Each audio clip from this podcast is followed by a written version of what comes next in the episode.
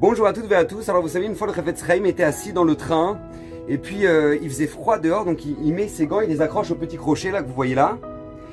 Et hum, il y a une personne qui était assise juste en face de lui, juste en face de lui.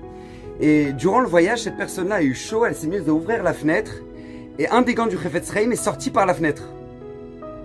Le Chafetz Chaim se lève en une fraction de seconde, il se lève, tac, il prend le deuxième gant et il le jette par la fenêtre. Alors les élèves lui posent la question, il dit Rabbeinu, pourquoi vous avez jeté le deuxième gant?